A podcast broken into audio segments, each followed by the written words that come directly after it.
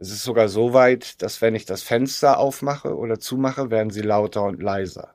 Und sie ändern auch die Richtung, aus der sie kommen. Martin Kraft hört Stimmen. Die Stimmen sind nur in seinem Kopf. Aber sie hören sich für ihn so real an, als wären das echte Menschen. Ich merke, es sind mehrere. Manche, manchmal äh, ist es, äh, sind die in Not, manchmal sind sie wütend, manchmal sind sie ähm, arrogant, manchmal sind sie liebesuchend. Und fast immer sind diese Stimmen unfreundlich. Es geht halt immer darum, dass ich irgendetwas, es wird immer der Satz wiederholt, ich krieg, dass ich das nicht hinkriege, was auch immer das sein mag. Äh, und ähm, dass ich irgendwo hingehen soll. Oder ich werde, was eben halt einfach auffällt, ich sag's einfach eben Wichser und es ist schon relativ negativ. Ich werde also schon so quasi beleidigt. Martin Kraft ist jetzt 52 Jahre alt. Die Stimmen hört er, seit er 26 ist. Jeden Tag, ständig. Aber dann wirklich für Stunden. Ne, und immer wieder und immer wieder und egal was man macht. Ich habe geweint, ich habe gebrüllt, ich habe, ich war brillant, ich war dumm, ich, ich war fröhlich, ich war alles.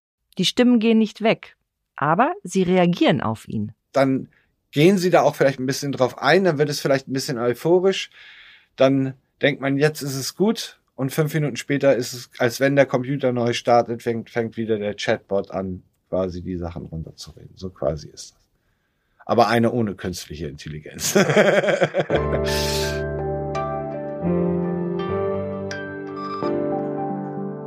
Ich bin Hella Kemper und Sie hören Woher weißt du das von Zeitwissen. In dieser Episode geht es um innere Stimmen und innere Bilder.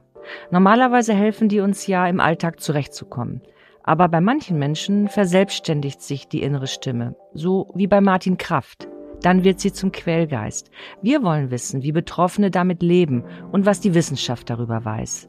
Es gibt neue Ansätze in der Psychologie, wie man sich mit der inneren Stimme arrangieren kann.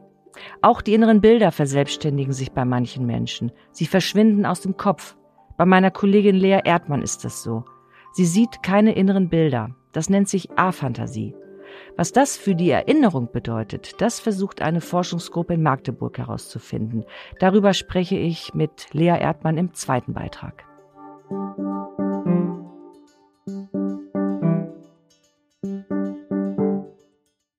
Einfach nur Kaffee mit Milch, bloß nichts. das ist nett, Dankeschön. Max Rauner und Miriam Amro haben Martin Kraft hier in unserem Podcast-Studio interviewt.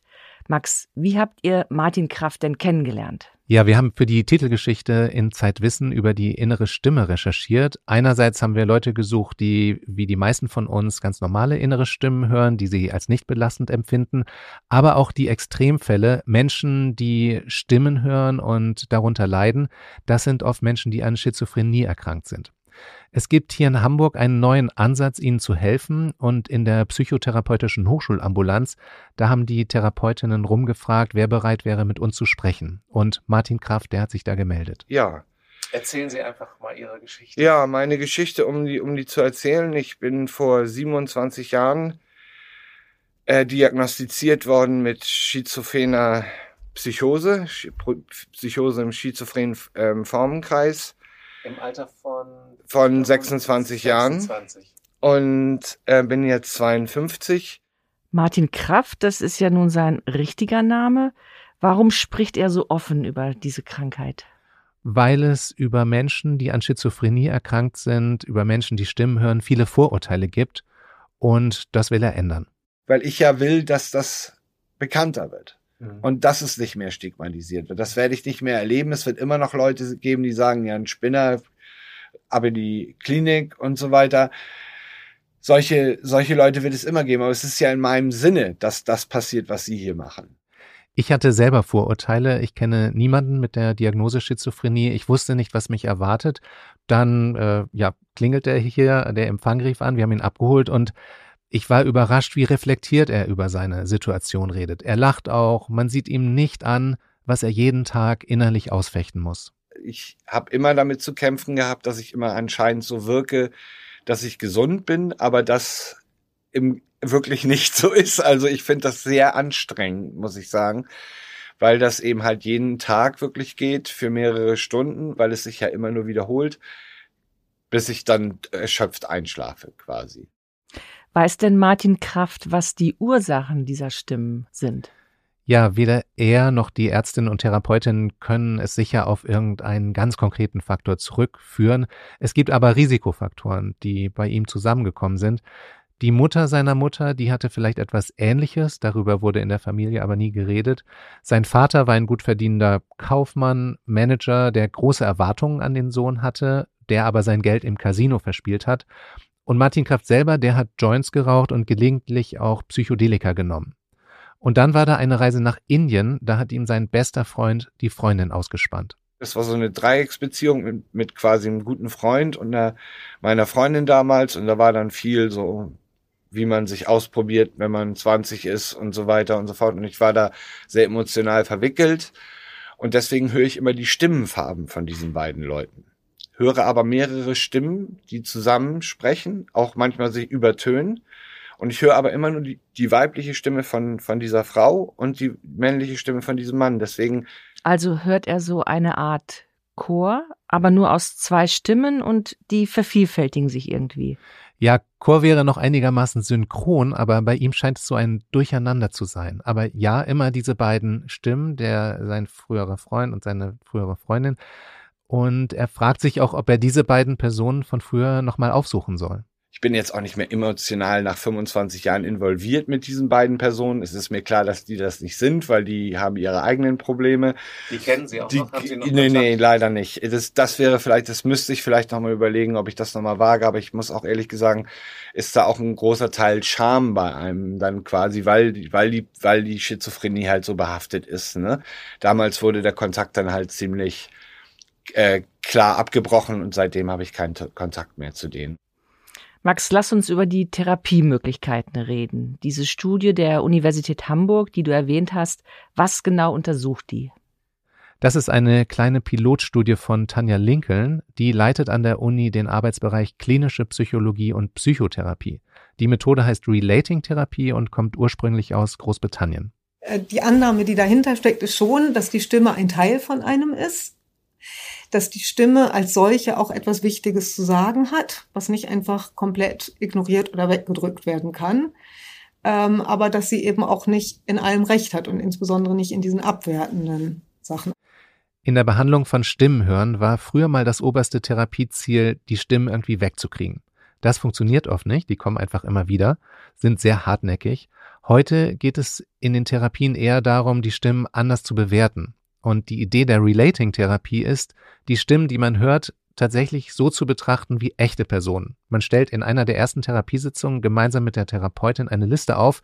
Da sind dann genauso die echten Personen aus deinem Umfeld wie die Stimmen, die du hörst. Man ordnet die Schwierigkeit der Beziehung nicht nur zu den Stimmen, wenn jetzt Patienten verschiedene Stimmen hören, da kann es ja schwierigere und einfachere geben, sondern auch zu anderen Menschen. Und mit dem einen hatten wir mit seinem Chef angefangen. Sein Chef, der ihm immer sagt, dass er wieder nicht genug geschafft hat und nichts richtig macht und so weiter. Und in so einer nörgelnden Stimme und dem erstmal was entgegenzusetzen. Aber was soll jetzt in diesem Fall Martin Kraft so einem Chef oder so einer Stimme denn entgegensetzen? Ja, man sollte jedenfalls nicht selber aggressiv werden, wenn diese Stimme aggressiv wird. Das schaukelt sich dann schnell hoch. Und man sollte auch nicht unterwürfig reagieren und den Ärger in sich reinfressen, sondern versuchen, mit einer selbstsicheren Haltung zu widersprechen. Das klingt jetzt also fast ein bisschen komisch und sagt sich auch sehr leicht, oder? Das sagt sich leicht, ja, aber die Therapeutinnen, die üben dann solche Verhaltensweisen mit den Betroffenen ein. Du machst dann so Rollenspiele in der Therapie. Wenn ich jetzt die Therapeutin wäre und sagen würde, du kriegst das nicht hin. Ja, dann sollte ich sagen zum Beispiel, ich höre dir zu, ich nehme wahr, dass du da bist, dass du deine Meinung hast. Ich habe meine eigene Meinung.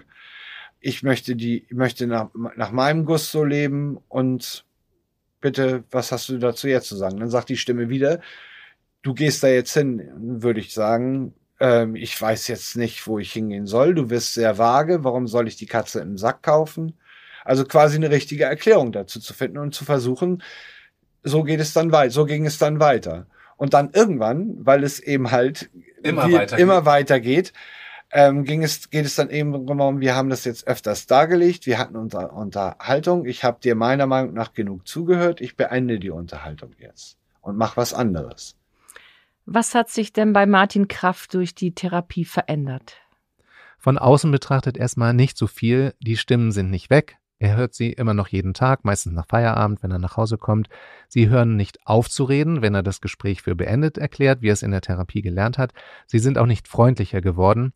Trotzdem sagt Martin Kraft, die Relating-Therapie habe ihm geholfen. Und da ist es dann irgendwie einfach nur die Sache, dass ich jetzt auch mal sage, ja, du redest halt das, was du immer redest. Und es geht uns allen auf die Nerven, aber wir hören auch heute wieder zu.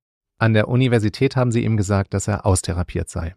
Ich habe es eher als Kompliment aufgefasst, muss ich sagen, weil ich, weil ich, weil es ja auch heißt, dass ich in einer gewissen Weise jetzt für fähig worden, erklärt worden bin, dass ich damit jetzt umgehen kann.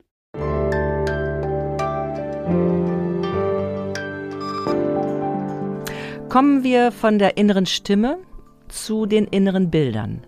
Kopfkino, Tagträume. Bilder im Kopf sind für viele Menschen ganz normal und entstehen meistens ganz nebenbei. Bei mir im Podcaststudio ist jetzt Lea Erdmann. Lea weiß, wie es Menschen geht, die solche inneren Bilder nicht haben. Lea, schließ doch mal bitte deine Augen und stell dir das Stofftier deiner Kindheit, dein Lieblingsstofftier vor.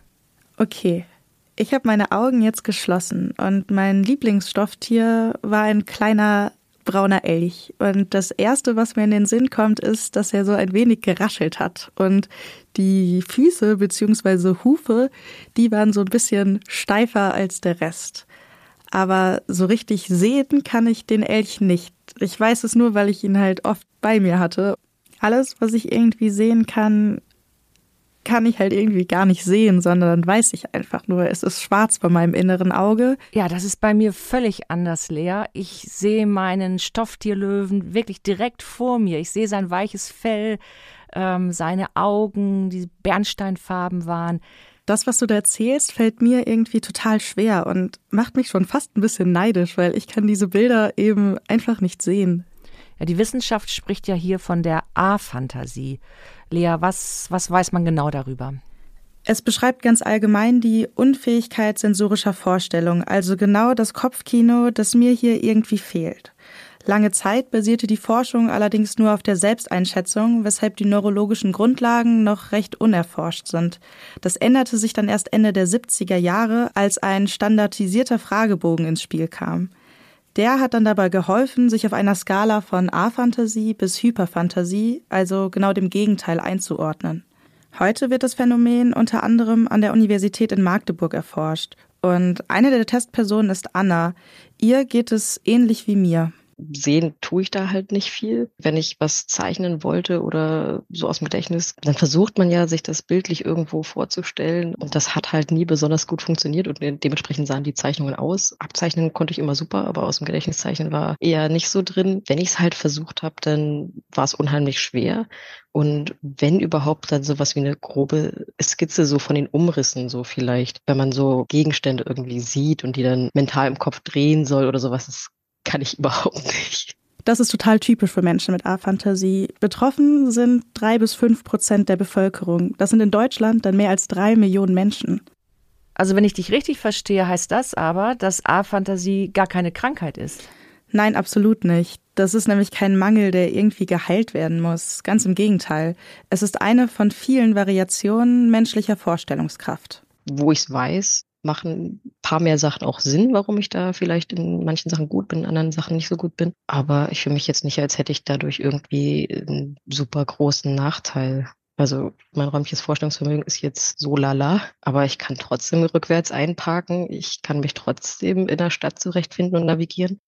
A Fantasie hat man meistens von Geburt an. Es fühlt sich also für Betroffene total normal an. Erst im Gespräch mit anderen merkt man dann, dass man manche Dinge anders wahrnimmt. Anna hatte ihren Aha-Moment vor ein paar Jahren. Sie selbst ist Doktorandin und forscht zum Thema visuelle Aufmerksamkeit. Während einer Besprechung im Labor kam dann das Thema ganz zufällig auf. Dann war das so, oh, oh, ach so, okay. Das geht also auch anderen Leuten so, okay, ist krass. Vorher hat man da gar nicht so direkt drüber nachgedacht. Es war immer dieses, ja, stell dir was vor deinem geistigen Auge vor, wenn man zum Beispiel mal in so, so einem Yoga-Kurs mit Traumreisen, ich habe mich da mal ein bisschen verarscht gefühlt. Was weiß denn die Wissenschaft darüber, woher diese inneren Bilder überhaupt kommen. Also wie stellt das Gehirn sie her? Das passiert eigentlich total unbewusst, denn alles, was wir durch unsere Sinne erfahren können, also was wir riechen oder was wir schmecken können, all das sind Eindrücke, die wir mit der Zeit in unsere Vorstellung überführen. Das Gehirn speichert das Erlebte nämlich in komplexen Mustern ab. AphantasikerInnen können auf diese speziell visuellen Muster dann nur zum Teil oder gar nicht drauf zugreifen. Bei ihnen sind aber dann andere Gehirnregionen aktiv. Deshalb zeigen Studien auch, dass die A-Fantasie keine Auswirkungen auf die kognitive Leistungsfähigkeit oder die Intelligenz hat. Ich habe war Königsmark gefragt, wofür wir die visuelle Vorstellungskraft denn dann überhaupt noch brauchen. Er ist Doktorand und forscht am Leibniz-Institut für Neurobiologie in Magdeburg. Natürlich könnte man jetzt sagen, ja, visuelle Vorstellung ist schön zu haben, also es macht das Leben irgendwie auch schöner, wenn man sich an seine Verwandten äh, erinnern kann, wenn man sich Dinge vorstellen kann. Aber wenn man jetzt über eine Funktion nachdenkt, könnte man vielleicht überlegen, es gibt Hinweise darauf, dass man sich zum Beispiel in der Umwelt besser bewegen kann. Ähm, also für Handlungen sind spezielle Vorstellungen doch anbahnender. Also man kann sich dann vorbereiten zum Beispiel auf spezielle Handlungen, gerade wenn sie sehr schnell ausgeführt werden muss, wenn man jetzt so an Sport zum Beispiel denkt. A-PhantasikerInnen nutzen also einfach andere Strategien. Wie genau diese funktionieren, ist allerdings sehr individuell und deswegen auch noch kaum erforscht. Anna hat mir von ihren Strategien erzählt. Man findet ja auch im Laufe des Lebens irgendwelche Mechanismen, dass man entweder das umgeht oder dass man das auslagert. Dann merke ich mir halt nicht, wie der Strand im Detail aussieht, aber ich mache ein schönes Foto, das kann ich mir immer wieder anschauen. Ich habe schon immer, äh, sobald ich schreiben konnte, Tagebuch geschrieben und mir meine Gedanken alle aufgeschrieben. Das reicht mir tatsächlich aus, um mir dann so eine, so eine Reise zurück in die Vergangenheit zu machen. Lea, beschränkt sich denn A-Fantasie nur auf das Sehen innerer Bilder oder können auch andere Sinneseindrücke betroffen sein? Also wir hatten vorhin mal das Hören oder das Fühlen. Nee, auch andere Bereiche können betroffen sein, also auch das akustische oder taktile Vorstellungsvermögen.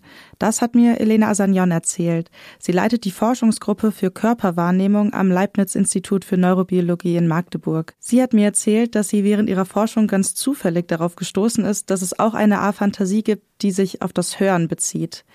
Dazu gibt es auch schon eine unveröffentlichte Studie aus Australien, die sich genau das anschaut, nämlich die Gemeinsamkeit von visuellem und auditivem Vorstellungsvermögen. There is a bigger proportion of phantasics who are at least also phantasic for the auditory modality. Diese Erfahrungen sind aber sehr individuell. Bei Anna ist das nämlich nicht der Fall.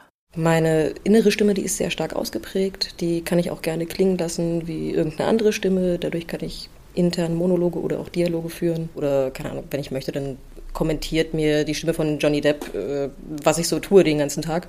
Die inneren Gespräche, von denen Anna hier erzählt, helfen ihr auch ein wenig, über die fehlende visuelle Vorstellungskraft hinwegzusehen. Und wie ist es mit der Kreativität? Hat da die A-Fantasie eine Auswirkung drauf?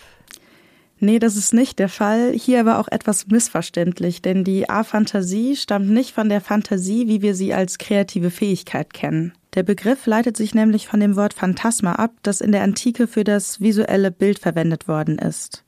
Das heißt, unkreativ sind AphantasikerInnen nicht. Und das beweist auch eine australische Studie, von der mir Elena Asagnon erzählt hat. There is recent evidence that at least when asked to perform a creative test, for instance, if you have a box and you have to say, okay, what would you do with a box? There was no differences. Die visuelle Vorstellungskraft brauchen wir also nicht, um kreativ zu werden. Ein gutes Beispiel hierfür ist der britische Neurologe und Schriftsteller Oliver Sacks. Er hat schon in seinen Büchern von der A-Fantasie berichtet. Und auch der Mitbegründer von Pixar, den bunten Animationsfilm, er spricht auch ganz offen über seine A-Fantasie. Wirkt sich A-Fantasie denn darauf aus, wie wir träumen? Überraschenderweise ist es nicht der Fall, denn beim Träumen sind ganz andere Gehirnareale aktiv. Daher können Menschen mit Aphantasie genauso lebhaft träumen, wie das alle anderen Menschen auch tun. Mit einer Einschränkung allerdings, wie mir Elena Asagnon erzählt hat. Many aphantasics have dreams. So they dream, but then when you wake up, you know what you dreamt, but you can't go back in the visuals. So you might have the emotions, you might have what you experience, but you can't go back. And I have the feeling that also those probably are forgotten easily. Für Menschen mit Aphantasie ist vor allem das Wiedererleben eines Traumes etwas schwieriger, weil sie sich eben nicht so lebhaft an die Traumbilder erinnern können. Alles, was bleibt, ist dann bloß eine vage Ahnung, wovon man eigentlich geträumt hat. Das bedeutet dann aber auch, dass die Träume schneller wieder vergessen werden können. In Magdeburg führt die Arbeitsgruppe rund um Elena Asagnon zurzeit eine Reihe von computergestützten Tests durch. Sie untersuchen dort, wie sich die Aphantasie auf das Erinnerungsvermögen auswirkt. Dazu machen sie Tests, in denen sich die Studienteilnehmenden unter anderem Gesichter merken sollen. At the moment we don't see differences between uh, the two groups, but one striking outcome is that there are quite a bit of differences in terms of their own confidence, the confidence in how they are performing. APhantasikerInnen schneiden in den Tests also nicht schlechter ab, als es die Vergleichsgruppe tut. Der Unterschied ist aber, dass sie sich viel schlechter einschätzen. Sie glauben nämlich, dass sie durch die Aphantasie ein Defizit haben. Elena Sagnon hat auch noch die Erfahrung gemacht, dass APhantasikerInnen, sobald sie einmal herausgefunden haben, dass sie davon betroffen sind, all ihre Schwierigkeiten aus dem Alltag zum Beispiel auf die A-Fantasie zurückführen. So einfach ist das oft aber gar nicht, denn auch Menschen mit ausgeprägten inneren Bildern tun sich bei vielen Aufgaben schwer, gerade wenn es um das Erinnern geht. Okay, das heißt, der Unterschied ist beim Erinnern, dass Menschen mit A-Fantasie nicht auf Bilder zugreifen können, wenn sie sich erinnern. Genau, und deswegen ist Elenas Befürchtung auch, dass Menschen mit A-Fantasie weniger in Erinnerung schwelgen, weil sie sich eben nicht so lebhaft an alles wieder erinnern können. So all this information that mm, people with imagery will experience every time they go back to their memories, Aphantasics do not have it, or at least do not have it so strong. So my idea is that probably you re-experience those memories less often. And if that's the case, at some point you might have less memories because you are not going back to your memories so often. And when we ask people with aphantasia, one thing that uh, they usually report, at least subjectively, is that their memories uh, of past events or biographical memories are less vivid. Tatsächlich berichten viele AphantasikerInnen, dass es ihnen eher schwer fällt, sich an bestimmte Ereignisse zu erinnern. Man kann dagegen aber etwas tun, um dem Gedächtnis ein wenig auf die Sprünge zu helfen. An important point here is to educate children with aphantasia to go back to their memories. Because if you do that, perhaps later on they will be used to go back, even if the memory is less intense, if the memory is less exciting, they will learn how to enjoy those memories and perhaps then memory will be better. Es kann also helfen, sich frühzeitig mit der A-Fantasie auseinanderzusetzen und das bewusste Erinnern zu trainieren. Das ist aber natürlich kein Muss, denn die A-Fantasie ist bei jedem Menschen anders. Auch die Forschung hat darauf noch keine genaue Antwort. Sie suchen sogar noch nach Studienteilnehmerinnen. Also wer nun glaubt, betroffen zu sein, kann sich dort gerne melden. Den Link dafür stellen wir in die Show Notes. Vielen Dank, Lea, und vielen Dank auch nochmal an Max. Die Wissenschaft kennt inzwischen eine Reihe von Methoden, wie man sich die innere Stimme zum Freund machen kann. Im aktuellen Zeitwissen-Magazin stellen wir zehn Werkzeuge vor, die dabei helfen, negative Gedankenspiralen und Grübeleien in den Griff zu kriegen.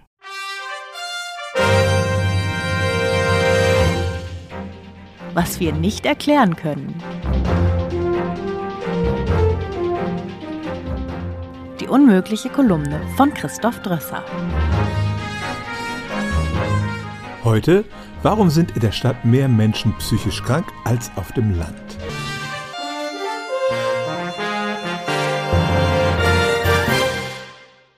Der Stadtneurotiker ist ein Film von Woody Allen.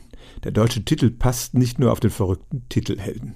Ziemlich sicher gibt es in Städten tatsächlich mehr skurrile Charaktere als in ländlichen Regionen. Aber sind Städter häufiger ernsthaft psychisch krank als Landbewohner? Weil die Welt immer urbaner wird, schon heute lebt mehr als die Hälfte der Menschen in Städten, in ein paar Jahrzehnten werden es 80 Prozent sein, ist diese Frage interessant. Das Problem. Es gibt tatsächlich eine Menge Studien, die belegen, dass bestimmte psychische Erkrankungen in der Stadt häufiger auftreten als auf dem Land. Aber das sind nur Korrelationen. Letztlich geht es um die Frage, ist das urbane Leben die Ursache für diese Leiden? Das ist die Kausalitätshypothese. Oder zieht die Stadt Menschen an, die psychisch besonders stabil sind? Das nennt man die Selektionshypothese. Was wir schon wissen. Hier sind zunächst mal die nackten Korrelationen. Das Stadt-Land-Gefälle ist nicht dasselbe für alle psychischen Erkrankungen. Am ausgeprägtesten ist es bei Schizophrenie. Das Risiko daran zu erkranken ist in der Stadt doppelt so hoch wie auf dem Land. Für lebenslange Stadtmenschen sogar dreimal so hoch. Depressionen und Angststörungen treten in der Stadt nur etwa 20 bis 30 Prozent häufiger auf. Alkoholabhängigkeit ist dagegen auf dem Land mehr verbreitet und doppelt so viele Land- wie Stadtbewohner begehen Suizid. Wenn man zynisch wäre, könnte man sagen, die Menschen auf dem Land bringen sich um, bevor ihre psychische Erkrankung registriert und behandelt wird. Eine dänische Studie fand sogar einen Dosis-Wirkungszusammenhang. Je mehr man von den ersten 15 Lebensjahren in der Stadt verbringt, desto höher ist das Risiko für Schizophrenie. Ein solcher Zusammenhang wird von vielen als Indiz für die Kausalitätshypothese gedeutet. Was wir nicht erklären können. Hier sind ein paar Hypothesen, die die statistische Korrelation erklären könnten. Für die Selektionshypothese spricht, dass die Stadt besonders gefährdete Menschen anzieht, etwa sozial Benachteiligte, die dort eher Arbeit finden. Menschen aus sozialen Randgruppen fliehen vom Land, weil sie sich in der Stadt mehr Toleranz erhoffen. Und so könnte die Stadt kausal das Auftreten psychischer Erkrankungen begünstigen. Enge Lebensverhältnisse setzen Menschen unter Stress, insbesondere wenn sie allein und isoliert leben, was in der Stadt häufiger vorkommt. In Städten ist die Umweltbelastung höher und Umweltgifte, aber auch Lärm können zu psychischen Schäden führen. Eine Untersuchung in den USA ergab, dass vor allem bipolare Störungen mit der Luftverschmutzung einer Region korrelieren und es fehlt einfach die Natur. Schon ein paar Grünflächen, das haben Untersuchungen gezeigt, können die psychische Gesundheit der Stadtbewohner verbessern. Die Stadt macht psychisch krank. Diese Gleichung ist zu einfach, genauso wie der Satz, die Stadt zieht psychisch gefährdete Menschen an.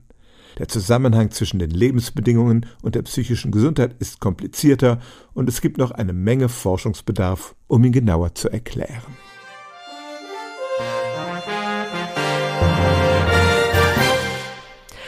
Fragen, Kritik und Ideen schreiben Sie uns gerne an podcast.zeit-wissen.de. Außerdem möchten wir von Ihnen gerne wissen, wie Ihnen unser Podcast gefällt. Eine Umfrage, bei der es auch etwas zu gewinnen gibt, finden Sie bis zum 18. Juni unter zeit.de slash wissen-umfrage. Und eine kostenlose Probeausgabe von Zeitwissen können Sie bestellen unter zeit.de slash wissen-podcast. Das war der Zeitwissen-Podcast mit Hella Kemper am Mikrofon. Thank you.